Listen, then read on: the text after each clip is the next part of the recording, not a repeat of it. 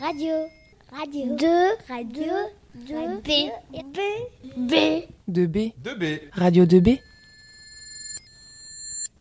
Bonjour à tous, Radio 2B, fier de vous présenter le projet Mémoire de la Seconde Guerre mondiale, en compagnie de Romain, Mathieu et Maxime, élèves de TECOM, ainsi que Baptiste, Adrien, Elisa et moi-même Marina, élèves de première ES1. Dans le cadre de ce projet, nous avons eu l'opportunité de nous rendre aux archives de Chartres, mais également de visiter le mémorial de la Shoah et le Panthéon à Paris. Un voyage a été organisé en Italie dans le but d'approfondir nos recherches, y compris à la Maison des Enfants d'Isieux à Lyon. Elisa s'occupera d'interviewer ses élèves.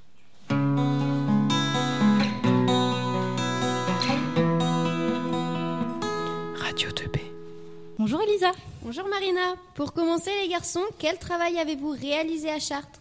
La sortie à Chartres a été faite dans le courant du mois de novembre. Cette dernière a permis de travailler aux archives, mais également de remettre des photos d'époque dans son contexte actuel.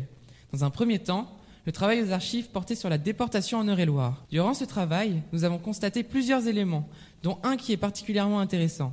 Le fait qu'à Brou, par exemple, a eu lieu l'arrestation de juifs, d'enfants juifs plus précisément. Les habitants ont donc, trouvant cela amoral, résisté. C'est en cela que je trouve ce moment important, puisqu'il nous montre que les personnes ont à travers les dictatures et les injustices un cœur. Et à Paris, qu'avez-vous fait? Durant notre sortie à Paris, nous nous sommes rendus au mémorial de la Shoah. Ce mémorial est important par rapport au devoir de mémoire, puisque c'est pour cela qu'il a été construit.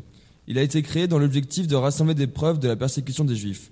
Nous y avons vu le mur des noms, très impressionnant, car il répertorie 76 000 noms de Juifs. L'après-midi, nous sommes allés au Panthéon, où nous avons vu le tombeau des grands hommes, comme ceux de résistants. Pendant votre semaine en Italie, qu'avez-vous visité et qu'avez-vous appris de plus qu'en France? Durant notre semaine en Italie, nous avons dans un premier temps visité la ville de Naples.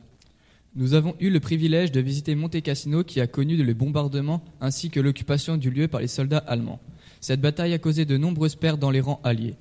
On a également eu la chance de visiter le village enseveli sous les cendres du Vésuve, Pompéi. Par la suite de ce voyage, nous avons pu poser les pieds sur la plage de Salerne qui a accueilli un débarquement allié devant être sous l'effet de surprise. Les Allemands ont malheureusement deviné cette attaque, mais elle fut tout de même un succès. Nous sommes après quelques heures de quart allés à la maison d'Isieux qui a accueilli de nombreux enfants juifs durant la Seconde Guerre mondiale. Nous sommes pour finir passés par la ville de Lyon pour visiter quelques lieux d'histoire avant de prendre le chemin du retour vers nos gens le retrou. Pouvez-vous nous dire quel ressenti, quel sentiment vous avez eu lors de ce voyage en Italie? Pour commencer, nous avons visité la ville de Naples. On a découvert que cette ville était remplie d'histoire avec ses rues pittoresques. Ensuite, nous sommes tombés dans les rues de la capitale, Rome. Émerveillés par la beauté des monuments, nous en avons profité pour manger les meilleures pizzas du monde. La visite des ruines de Pompéi fut merveilleuse, avec un soleil qui nous a accompagnés toute la journée. Sur le chemin du retour, sur une toute autre ambiance, nous avons pu ressentir la puissance des lettres des enfants, quand nous avions visité la maison d'Isieux, car même s'il n'y avait pas de meubles, cette sensation de maison remplie de vie a été partagée par la majorité d'entre nous. Pour conclure, ce voyage nous a fait passer par la joie, l'émerveillement, la compassion, le chagrin. Bref, un voyage complet et riche en émotions. À votre retour en France, vous vous êtes arrêté à Lyon, notamment à la Maison des Enfants d'Isieux. Quel a été le ton de cette visite et comment l'avez-vous vécu? Nous étions plutôt fatigués. Deux guides nous ont fait visiter le lieu dans lequel vivaient les enfants juifs d'Isieux. Cela ressemblait à une colonie de vacances, avec un grand bâtiment comportant une salle de classe, des dortoirs et un petit réfectoire où l'âme des enfants avait laissé une trace omniprésente. Nous avons également pu voir des photos de ces enfants. À la fin, une exposition sur la vie des enfants avant leur déportation nous a été proposée avant notre départ pour la ville de Lyon. Je vous propose de faire une petite pause, nous nous retrouvons dans quelques instants.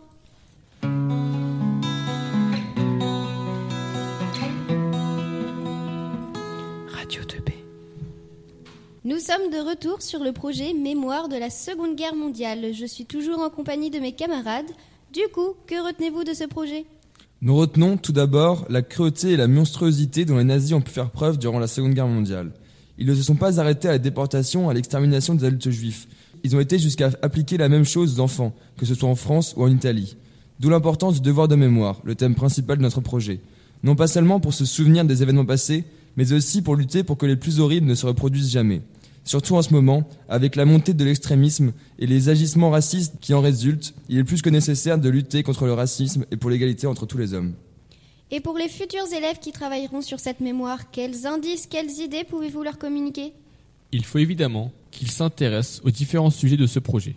Nous les invitons également à visiter les lieux où nous nous sommes rendus et à rencontrer les personnes que nous avons eu la chance de rencontrer.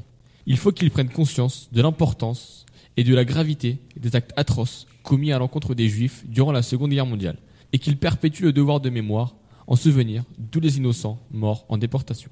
Avant de nous quitter, je vous propose de revenir sur quelques moments inoubliables. Le projet s'est introduit au lycée Rémi Vélo avec notamment la présence de Jacques Lehrer qui a été témoin et victime de la traque des Juifs des années sombres de l'histoire. Il a pu échanger le mercredi 18 janvier 2017 avec les élèves de son expérience et de ses sentiments lors de ces événements. Je vous propose d'écouter notre enregistrement. Radio 2B Bonjour à tous, nous sommes sur Radio 2B en présence de notre invité Jacques Lehrer. C'est un honneur de vous accueillir ici. Bonjour. Bonjour. Jacques Lehrer est venu témoigner dans notre lycée de la déportation des enfants juifs durant la Seconde Guerre mondiale. Merci d'être venu justement à notre rencontre. Pourquoi avoir accepté cette invitation? Bah, Tout d'abord, l'invitation m'a fait plaisir avec les marches de, de trois enseignants du lycée qui m'ont demandé de venir témoigner en fait de mon passage de cette période euh, difficile de la Shoah autour de la table avec moi pour échanger avec vous, Adrien, Baptiste, Mathieu, Maxime et Romain. Euh, vous étiez très jeune durant la période de guerre. Et euh, de ce fait, quel est votre ressenti sur ces événements? Alors pendant longtemps, euh, tout de suite après la guerre, on ne parlait pratiquement pas de l'extermination. Les gens qui revenaient ne voulaient pas en parler, du fait de la monstruosité des images qu'on pouvait euh, apercevoir de temps en temps. Ce n'est que quelques années après, dans les années 60, que les écrivains, les, les cinéastes ont commencé à diffuser des documents tellement importants que on a pris conscience. Et j'ai commencé à prendre conscience quand j'ai vu les premières images des camps d'extermination euh, je devais avoir 13 ans. Les, premières images euh, m'ont toujours interpellé sur la violence des, de personnes cuidames qui pouvaient arriver à l'inacceptable. Alors les premières images, c'était en fait les camps d'extermination avec les fosses qui étaient creusées par les futurs euh, juifs qui étaient exterminés et ces corps euh, complètement déchiquetés qui étaient euh, poussés par des bulldozers. C'est l'image que je retiens de 13 ans et qui m'a fait comprendre et essayer de savoir jusqu'où pouvait aller la violence de l'homme. Alors, monsieur Lerer, vous avez précisé ne pas avoir été plus croyant que ça durant la Seconde Guerre mondiale, mais vos parents ont-ils pensé à, à vous faire baptiser pour échapper aux nazis? Absolument pas. Mes parents euh, ne suivaient pas de, de rite religieux, donc j'ai été élevé à l'écart d'une possibilité d'être baptisé. Et quand nous sommes partis en zone libre, nous étions recueillis par des familles. La question se posait même pas ne s'est pas posé absolument à aucun moment. Et euh, le port de l'étoile jaune fut très contraignant pour certaines personnes de hum, confession juive. Mais vous, quel est votre souvenir du port de l'étoile jaune? Alors c'est un moment euh, imposé par ma mère, puisque on devait se déclarer euh, dans les dans les gendarmeries, dans les petites villes, c'était les gendarmeries. Donc nous à Condé, c'était la gendarmerie de Rémalard, et, et j'ai porté l'étoile à, à 7 ans avec un sarrau noir pour aller à ma première école avec cette étoile. Nous étions trois, mon frère, un ami d'enfance, euh, sur l'école de Condé-sur-Vigne. Bonjour Monsieur Lerer. Bonjour. Comment avez-vous vécu le passage en zone libre C'est un moment difficile que je retiens et chaque moment a été euh, très dur dans la mesure où on, a passé la sonde libre dans une espèce de, case euh, sous un tender euh, d'une locomotive. Euh, on a traversé, on s'est arrêté juste avant la ligne de démarcation, peut-être 10 km avant, où les troupes allemandes essayaient de trouver les clandestins. Ils ne nous ont pas trouvés, c'était une chance. Et quelques temps après, le train est reparti et nous sommes arrivés à la gare de Louan. Et là, on savait que enfin, ma mère savait qu'on était sauvés. Est-ce que vous avez eu peur? euh, c'est très dur de répondre à cette question. J'ai des souvenirs. Sur le moment, je pense que j'ai eu peur parce qu'il fallait euh, prononcer aucune parole. Euh, j'avais une souffrance physique avec cette goutte de d'eau bouillante qui me tombait sur la jambe et c'était la période des culottes courtes et, un bras qui était complètement tourné ou qui était complètement tordu et je pouvais rien dire. Donc une souffrance physique qui reste en mémoire effectivement. Avez-vous eu des cauchemars suite à ces événements? Là, je n'ai pas de souvenir précis de ça. Je crois que enfant, 7 ans, euh, je vivais avec des, enfants de mon âge dans les fermes et euh, on jouait euh, à la petite guerre, comme on dit. Donc il n'y a, pas de, souvenir, je n'ai pas de souvenir de, de souffrance spécifique à ce moment-là. Contrairement à d'autres personnes, ça je l'ai vu très longtemps après dans un hôpital psychiatrique pas loin d'ici au Mans, où des gens étaient internés définitivement, ne sortaient jamais du bloc, parce que toutes les nuits, me disait le, le psychiatre directeur de l'établissement, revivaient des scènes tellement dures de, de leur euh, guerre que effectivement, ils avaient des cauchemars euh, définitifs. Ça m'a beaucoup étonné lorsque vous avez dit que vous gardiez quand même un assez bon souvenir de ces périodes-là. Et donc du coup, euh, j'aimerais savoir pour vous quels sont les souvenirs heureux qui vous ont marqué et les souvenirs malheureux. Alors, les, alors, je vais commencer par les souvenirs malheureux, il y, en a, peu. Bon, il y a ce passage de ligne démarcation qui a été difficile, qui a laissé des souvenirs. Après, les souvenirs heureux, euh, c'est un enfant de 7 ans qui joue avec d'autres enfants de 7 ans, de 8 ans, dans des cours de ferme. On allait glaner euh, le, blé euh, dans les champs. je vivais avec mes camarades de l'époque, avec des jeux. on faisait la petite guerre, on faisait des, on allait se baigner. donc il n'y a pas du, du fait qu'on avait les, avec nous cette chance inouïe d'avoir des parents avec nous donc une protection totale. Il n'y a pas eu de souffrance. Donc je le rappelle, vous n'avez pas été déporté. Donc est-ce que vous avez visité le camp d'Auschwitz-Birkenau?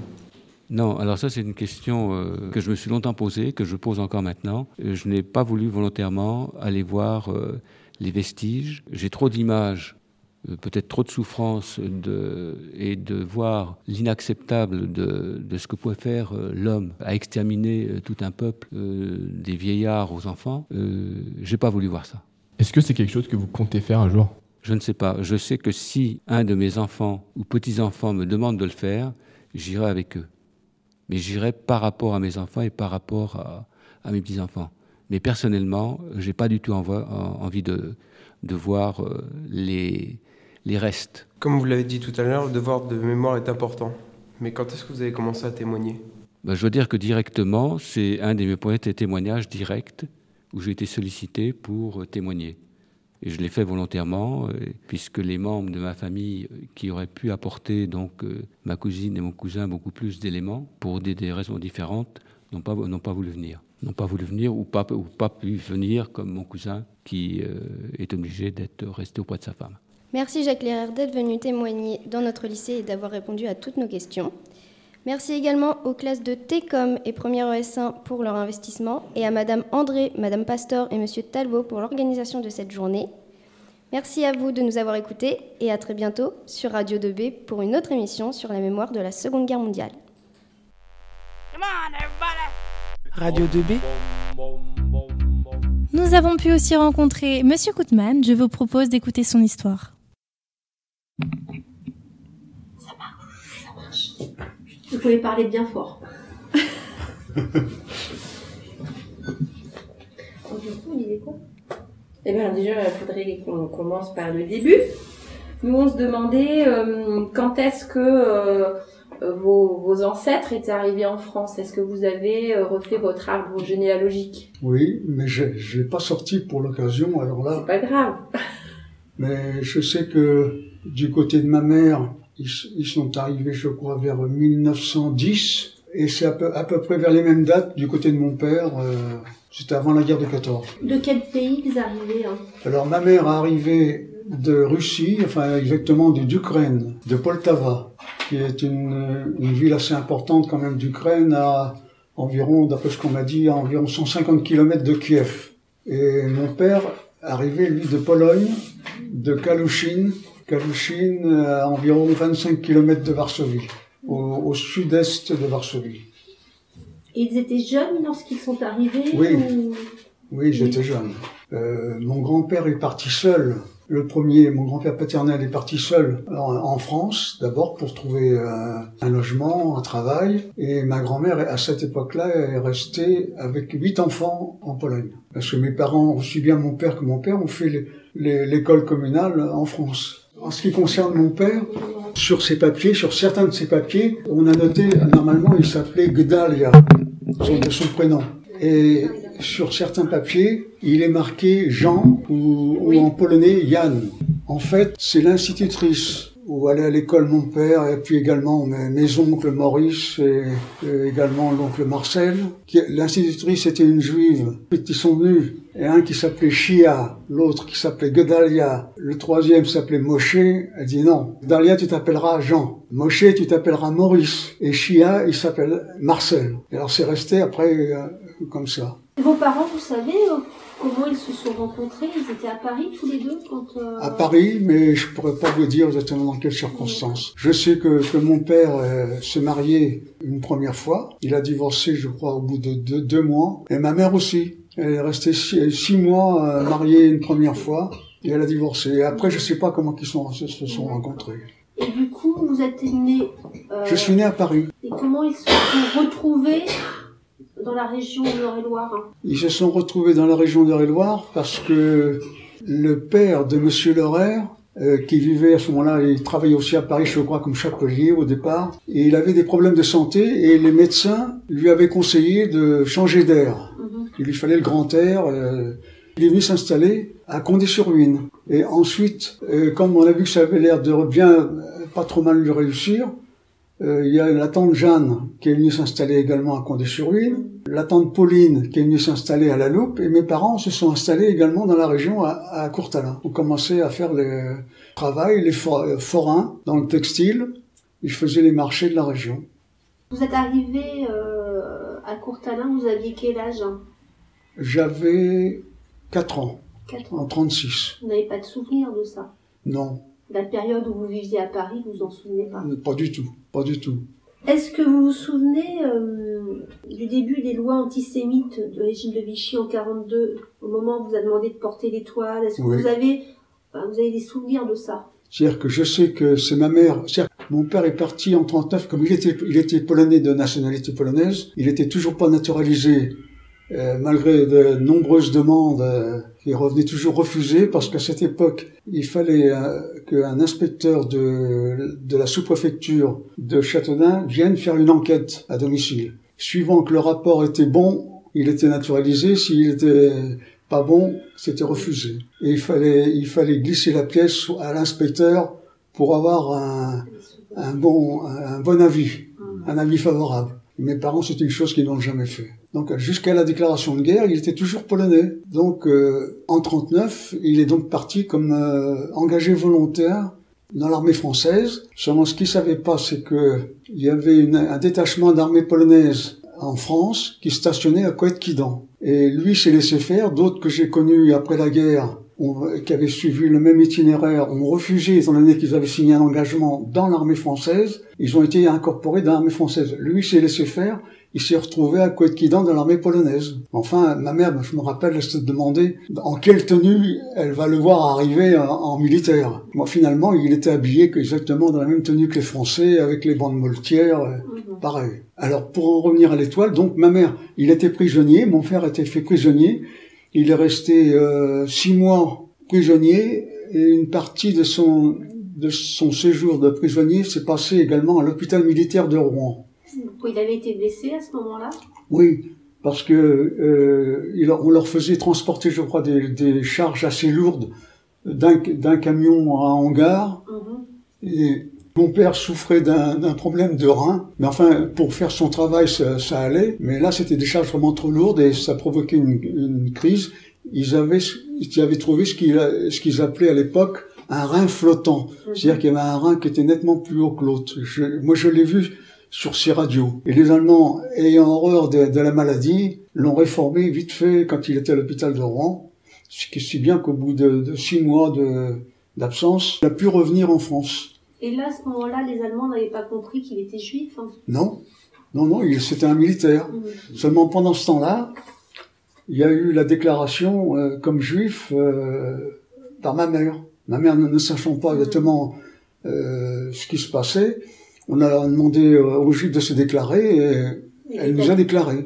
Et si mon père, en, en revenant, même en étant réformé, il s'est retrouvé dans les mêmes conditions que ma mère et moi. Et c'est lui qui allait pointer toutes les semaines à Châteaudun, à la sous-commandanture, parce qu'il fallait qu'il pointe pour pour lui-même et pour pour ma mère et pour moi, comme quoi on était toujours présents. Je me souviens qu'à cet effet, il n'y avait pas de il y avait pas de moyens de communication rapide. Il avait trouvé un vélo d'occasion à acheter et c'est lui qui faisait le trajet Courtalin-Châteaudun en vélo pour euh, pour aller pointer. C'est une interview, comment s'est passée la journée, ça enregistre? Radio 2B Ah, il m'entend. Malgré l'ambiance parfois pesante et des émotions présentes, les élèves ont pu déguster des plats traditionnels. Quella pizza o pasta preferiscono i clienti. Sì, preferiscono pizza e, e lasagne. Pizza e pasta la stessa Grazie mille. Grazie. Ils ont eu l'occasion d'écrire un poème en l'honneur de ce voyage. Une petite touche d'humour, je vous laisse écouter. Justine, ne maîtrisant pas son histoire-géographie, ne connaissait pas le sort de Pompéi. Marine et Axel, tout en discrétion tels des paparazzis, ont mitraillé sous tous leurs angles les ruines de Pompéi. Léa et Mandy, toujours inséparables, ont certainement trouvé cette journée formidable. Pour rejoindre le bus, Alexandre le Grand, par son sprint endiablé, n'a pas perdu de temps. Quant à la belle Adèle, devant tant de culture, s'est sentie pousser des ailes. Sur la plage de Salerne, tel un soldat fraîchement débarqué, Madame André s'est étalée.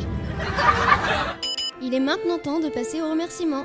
Et oui, nous voulons adresser un remerciement particulier au lycée, à Monsieur Toumoulin, ainsi que tous les professeurs encadrants, à savoir Monsieur Talbot, Madame Pastor, Madame André, et les accompagnateurs du voyage, Madame El Khomri et Monsieur Unsou. Bien sûr, nous remercions tous les élèves qui ont bien voulu participer à cette mémoire. Nous ne négligerons également pas tous les partenaires qui nous ont permis de la réaliser. Vous pouvez nous retrouver sur Radio 2B, Sur le Facebook le Twitter. et sur Arte l'Audioblog. N'oubliez pas, le projet continue l'année prochaine. Bonne journée à tous Vous écoutez Radio 2B. La radio du lycée Rémi Bello.